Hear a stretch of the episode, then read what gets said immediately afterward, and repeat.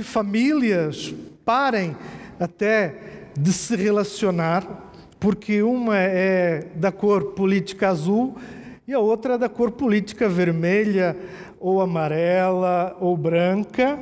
E as pessoas, elas, até mesmo na educação, elas pararam de ser educadas na forma como elas estão dispostas a compreender o outro. Então, este tempo de intolerância, este tempo tudo, em que tudo é tão extremo, tão intenso, me fez lembrar então nos nossos limões. E talvez você diga, ah, eu sou mais como este aqui, né? Assim, mais refinado, mais caro, né? Me sinto como este limão.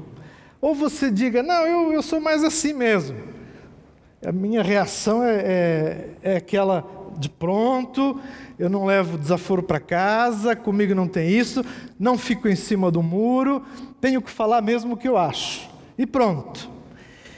Bom, cada um tem um jeito, tem uma, uma personalidade, mas o ponto é, neste tempo em que a gente vive, como discípulos de Jesus, nós somos chamados a fazer esse check-up, a olhar para dentro do nosso coração e a perceber como estamos quanto a esta reação, quanto a este posicionamento, quanto a esta impaciência, quanto à tendência às vezes de julgar o outro. E por puro preconceito, não por ideias, ou porque há uma cor, ou porque há uma barba, ou porque há qualquer outra coisa que já nos faz criar repulsa.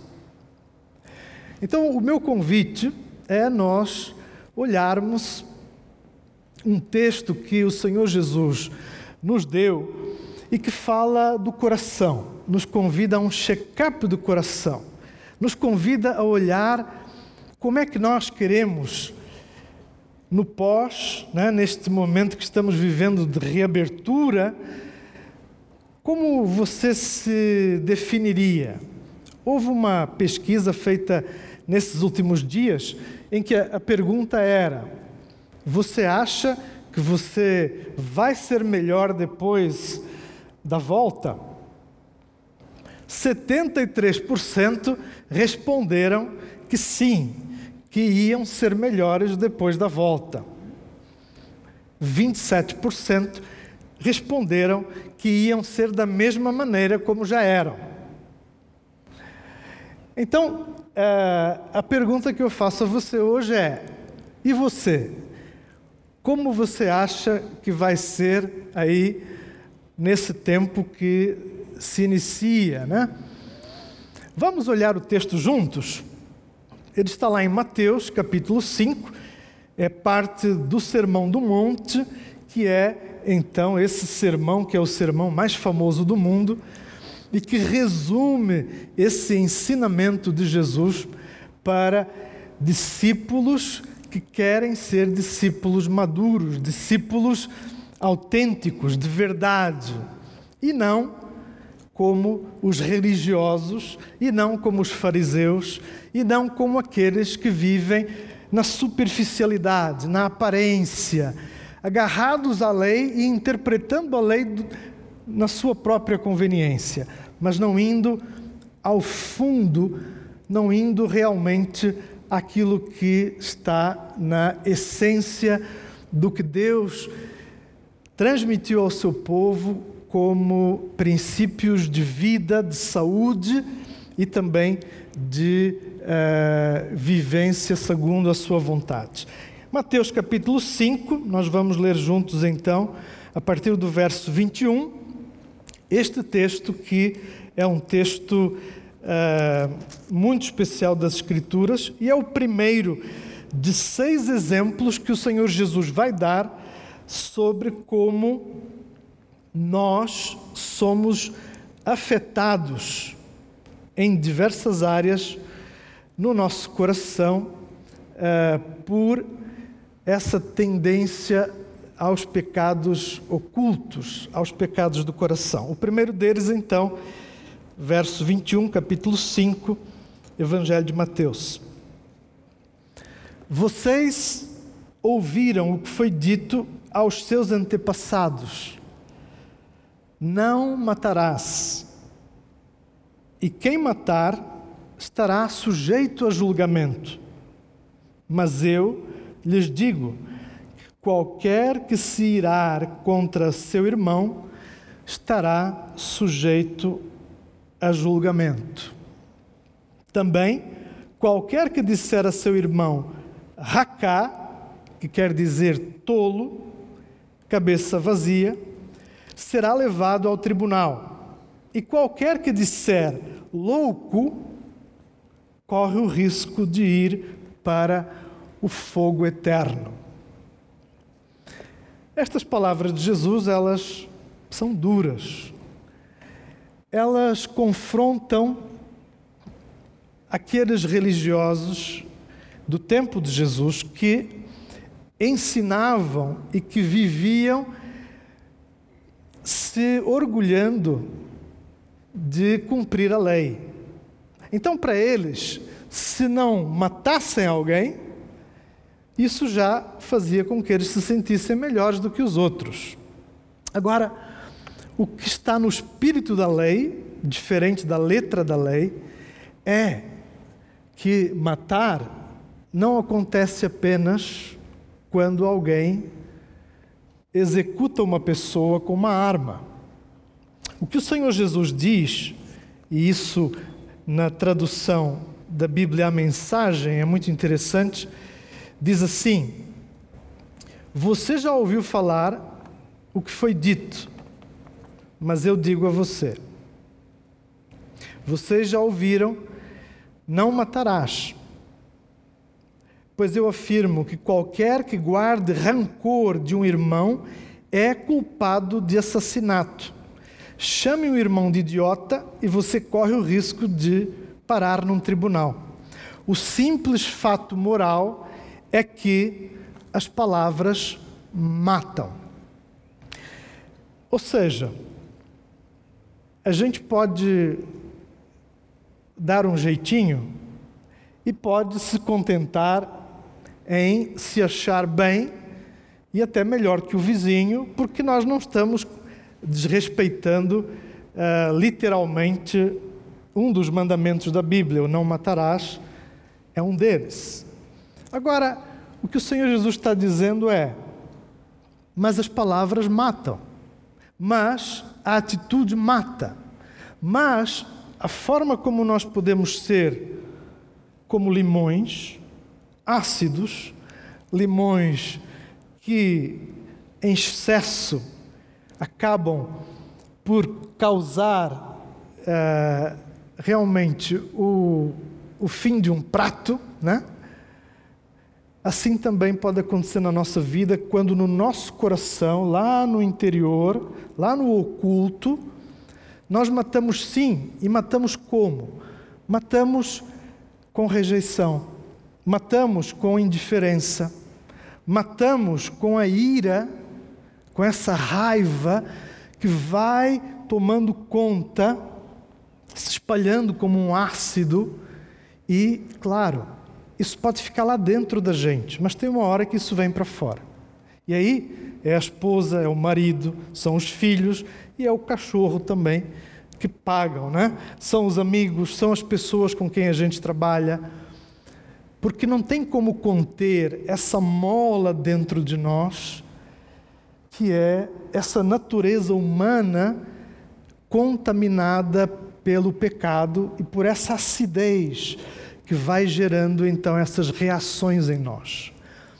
Então, lá no seu grupo do WhatsApp favorito, aquele que pega fogo toda hora, sabe qual é? Aquele que você até evita, que o povo vive brigando, né? Que ninguém consegue entender o argumento do outro Aquele que as fake news aparecem, né? E é interessante porque fake news é do império da mentira, né? É, a primeira fake news da Bíblia foi lá no Éden, quando então é, a pergunta a Eva foi: será que foi mesmo isso que Deus disse? Essa distorção da verdade. É isso que acontece nas fake news, né? Então, quando eu repasso fake news e não exerço esse filtro, eu me corresponsabilizo com a mentira, com aquilo que eu estou semeando e que às vezes tem impactos terríveis na integridade de pessoas. Né? E tem esse efeito de matar, porque palavras matam, ideias mentirosas matam. Né?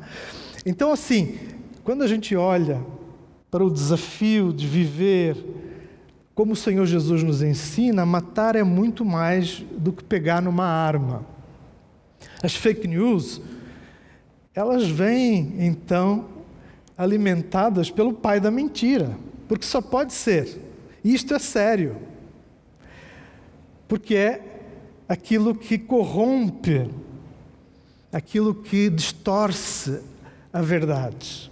Então isso não é compatível com a vida de um discípulo de Jesus.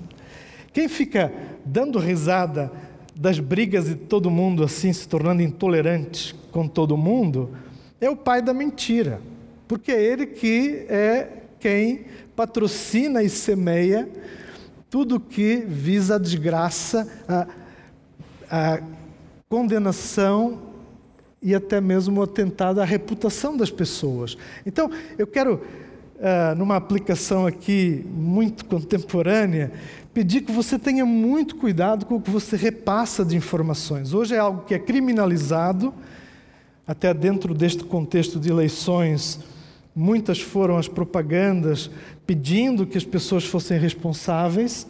Então a questão não é se você gosta mais da cor azul, da cor vermelha, da cor amarela.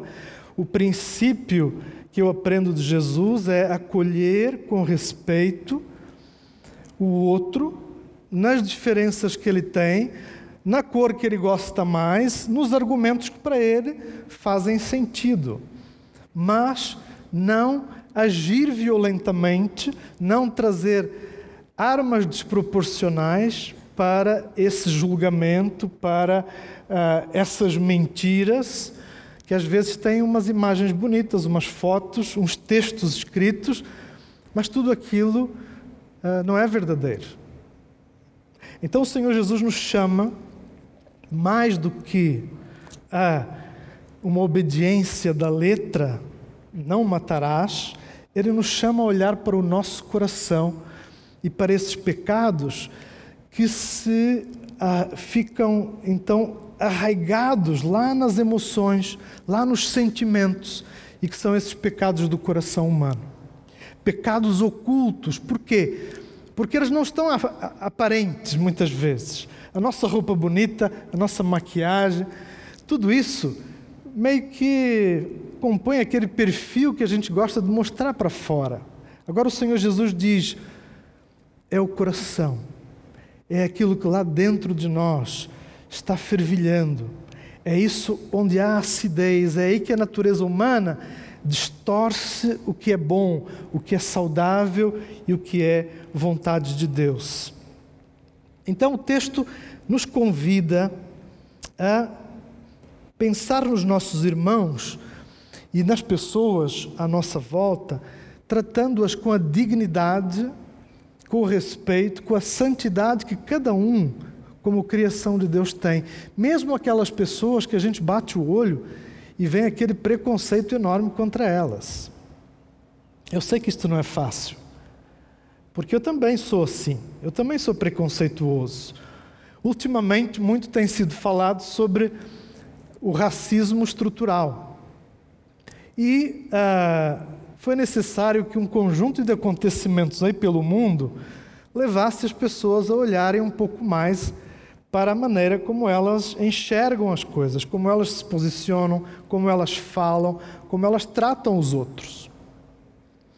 E o racismo estrutural, ele está na nossa cultura, ele está na cultura humana. Em alguém se achar, achar superior ao outro, melhor que o outro. Isso está impregnado em nós. E tem a ver com a cor da pele, sim, mas tem a ver também com a condição social de cada um, como é que a gente trata a pessoa que faz serviço de limpeza, como é que a gente trata quem está na portaria, como a gente trata pessoas que são humildes ou pessoas que uh, têm posições muito diferentes das nossas. Qual é a aparência que a pessoa tem do seu dinheiro, da sua posição social, da sua fama? Tudo isso está muito impregnado. E para nos descontaminarmos dessas inclinações que estão em nós, nós temos que aprender como Jesus, como Jesus acolheu as pessoas indistintamente.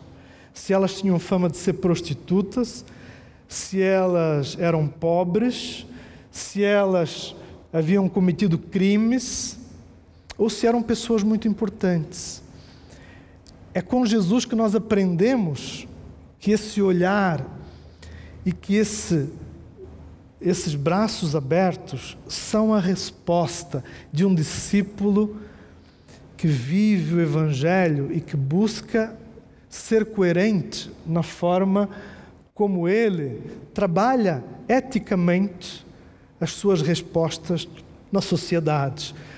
Então, acolher como Cristo, submetendo a Ele a ira e os pecados do coração, é esse grande tema desta passagem que nos fala como precisamos aprender a acolher como Jesus, a reconhecer que em nós há repulsa às vezes com o outro, há julgamento com o outro, há tendência para a gente eh, distorcer às vezes a verdade até se não gostamos de, daquela pessoa.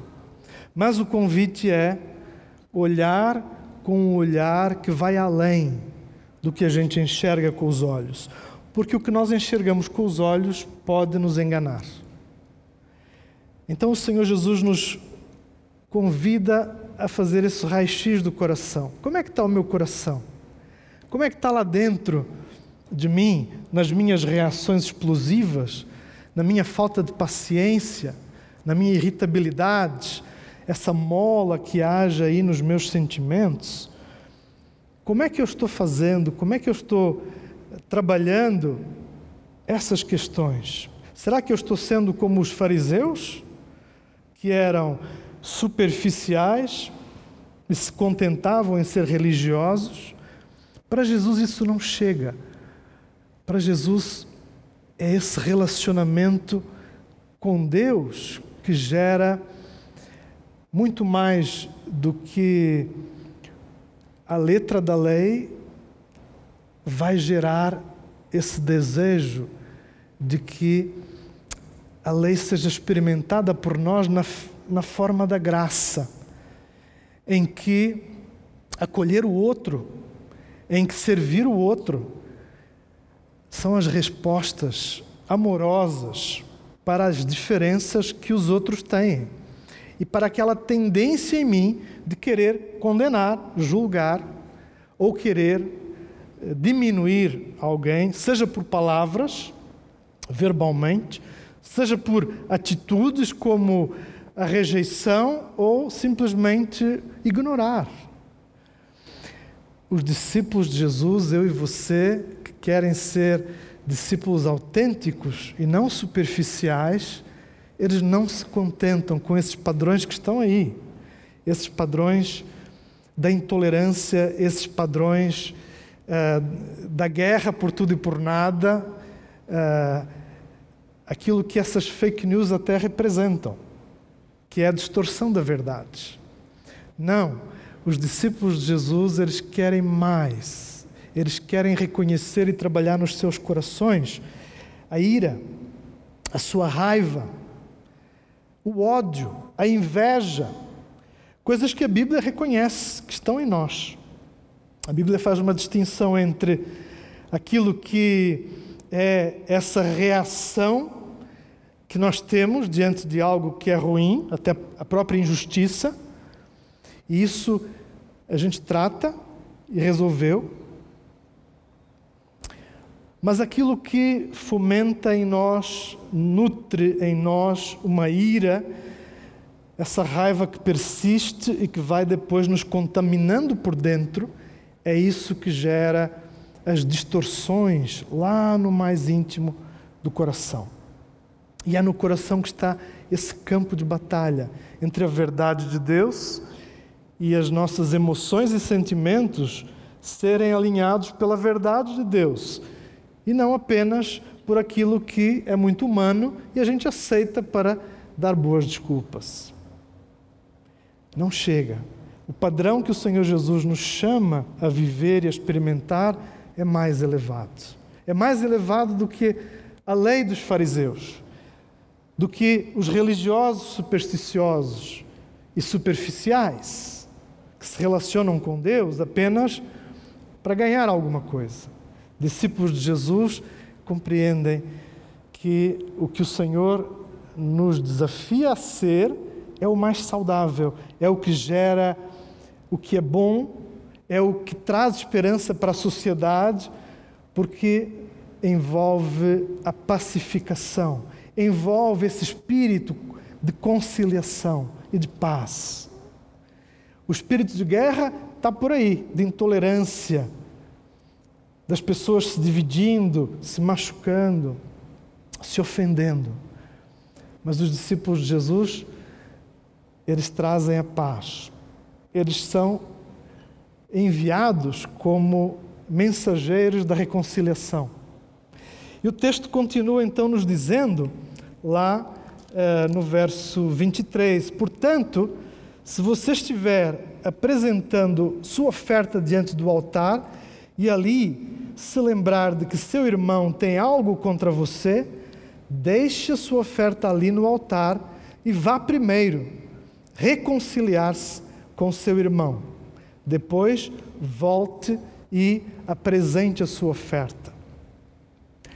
Então, o Senhor Jesus nos diz aqui que a oferta que eu vou trazer a Ele, a adoração que eu quero entregar ao Senhor, ela pode sim ser uh, suspensa. Ela pode ser uh, rejeitada se nós não vamos fazer o trabalho de casa, que é sabendo que alguém tem alguma coisa contra nós, e o contexto aqui sugere que a ira, a raiva estejam uh, envolvidas nesta questão, eu devo tomar a iniciativa, há um imperativo aqui no texto, vá. E aqui, então, qual é o caminho que eu e você precisamos tomar? É esse caminho que procura procura a reconciliação. O caminho do perdão em vez do caminho da violência, do julgamento da rejeição. Esse caminho de reconstruir, em que eu tenho que pedir perdão, eu tenho que me apresentar diante da pessoa, e aí, como ela vai lidar, é papel dela. Nós não controlamos isso, mas no que depende de nós, nós devemos, diz o texto, assim buscar reparar buscar a reconciliação para então voltar e apresentar a nossa oferta diante de Deus. Este é um valor muito importante. Sim, a nossa oferta, ela pode ser rejeitada por Deus. Se nós não estamos cuidando de buscar a paz, buscar a reconciliação, de liberar o perdão, tão presos que estamos ao nosso ódio, à nossa raiva aos nossos sentimentos.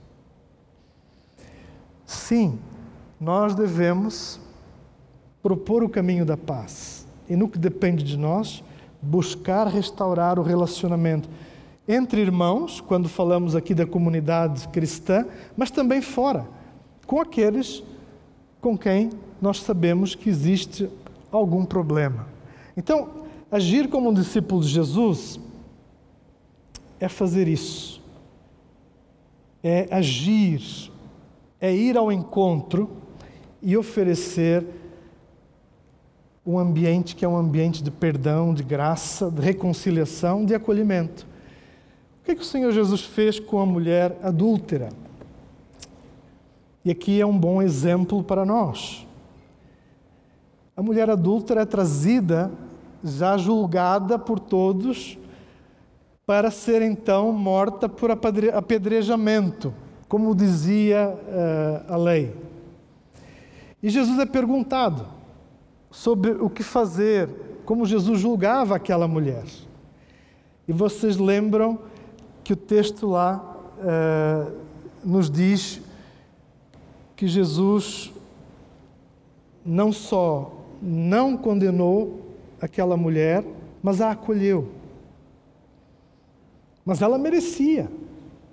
Mas a graça, esse amor com que Jesus transformou aquela acusação em graça, em esperança, em reconstrução, em perdão, é um modelo para eu e você seguirmos nos nossos relacionamentos, nos nossos desafios. O Senhor, então, Ele quer trabalhar em nós essa transformação lá no nosso coração, lá naquilo que está oculto e que muitas vezes não está diante de todo mundo. Mas você sabe, eu sei, que essas áreas elas nos impedem de ser mais amigos de Jesus, mais coerentes, mais maduros na maneira como vivemos o Evangelho na nossa vida. Eu queria terminar convidando você a olhar lá bem para o seu coração e para pensar nestas palavras: ira, raiva, ódio, inveja, julgamento, condenação, elas estão aí, elas estão em mim também, fazem parte daquilo que está aí, muitas vezes com essa acidez, trabalhando contra nós, nos desequilibrando, nos fazendo ser pior do que nós gostaríamos. Quando nós submetemos ao Senhor a nossa ira, e esses pecados do nosso coração, então Deus pode começar a trabalhar transformação em nós. Quando trocamos o julgamento por acolhimento, como Jesus fez com aquela mulher. Jesus não só ofereceu a ela compreensão e acolhimento, ninguém ali poderia jogar uma pedra naquela mulher, porque todos eram pecadores. Foi a pergunta de Jesus para eles. E o Senhor Jesus então diz àquela mulher: Vai e não voltes a pecar. É esse espírito, é essa posição, é essa atitude que um discípulo de Jesus,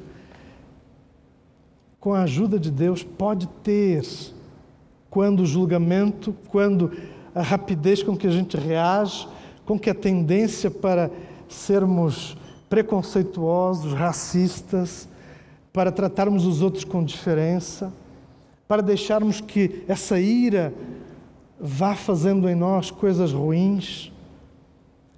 Nós podemos parar é, tudo isso ao submetermos ao Senhor e ao pedirmos a sua força, a sua capacitação para que possamos ser assim missionários da reconciliação, ao invés de juízes, ao invés de promotores, ao invés de matadores, que só não matam com uma arma, mas matam com as palavras, com os seus gestos e com o seu olhar que condena.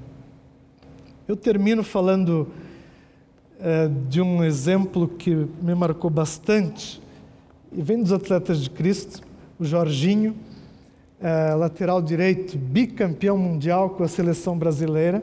O Alex Dias Ribeiro conta isso é, no livro Força para Viver.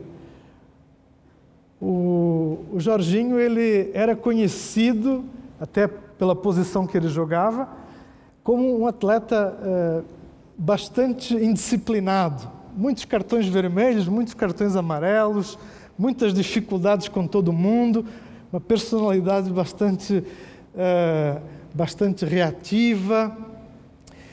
E em 1992, já faz um tempinho, ele ganhou o prêmio da FIFA para o jogador com mais fair play, o jogador mais correto, em que numa temporada inteira ele só levou três cartões amarelos, jogando numa posição que é uma posição que também é defensiva. O Jorginho, ah, contando sobre isso, ele diz que o que aconteceu na vida dele foi que ele encontrou Jesus. E a vida dele foi mudada. E a transformação que houve na maneira como ele reagia às coisas, na maneira como ele entrava em campo, como ele dividia as bolas, não que ele deixou de ser um, um jogador intenso, mas mudou a maneira como ele se portava, se posicionava em campo. Então eu deixo o exemplo do Jorginho para a gente pensar. Né? Ele é um homem que tem falhas como nós, mas ele ilustra esse poder de Deus que transforma transforma o coração, transforma as reações, transforma aquilo que no nosso coração nos faz às vezes ser mais como limões do que como uma boa limonada. O Senhor Jesus quer trabalhar em nós transformação, acolhimento. Que sejamos, eu e você, para o mundo, para os nossos amigos, para a nossa família, para a sociedade, ilustrações desse acolher de Jesus com a mulher adúltera, é, do que o Senhor aqui desafia os religiosos a serem, porque a religião, ela não chega o que chega e o que transforma é o que Deus faz no nosso coração. Amém? Então quero convidar você a fazer uma limonada comigo, deixando que a doçura da graça de Deus, em que o mel da palavra de Deus, em que essa obra de transformação que vem às nossas vidas, possa fazer de mim e você uma deliciosa limonada na maneira em que o Espírito Santo trabalha em nós os frutos do Espírito, entre eles o domínio próprio. Vamos orar juntos e pedir ao Senhor, juntos, que seja assim na minha vida, na vida de cada um de nós, nesta manhã. Deus eterno, nós queremos, em nome de Jesus, agradecer pela Sua palavra que nos desafia que nos chama a viver como discípulos, discípulos que estão comprometidos com o Senhor e com este novo relacionamento transformado. Este relacionamento em que queremos a reconciliação, queremos ser instrumentos do Senhor para trazer paz, para trazer verdade, para trazer acolhimento, para trazer uh, esperança para este mundo tão negativo às vezes, este mundo tão, tão ácido, este mundo em que o desequilíbrio e a intolerância tem marcado tanto os nossos dias. Queremos sim experimentar esta transformação que vem do Senhor às nossas vidas. E para isso confessamos que precisamos dessa graça do Senhor em nós, nos curando das feridas, nos fortalecendo, nos transformando para a Sua glória. Em nome do Senhor Jesus, nós oramos juntos e pedimos, celebramos. Amém e amém. Amém. Louvado seja o nome do Senhor. Mensagens como essa que a gente ouviu hoje, geralmente acontece de falar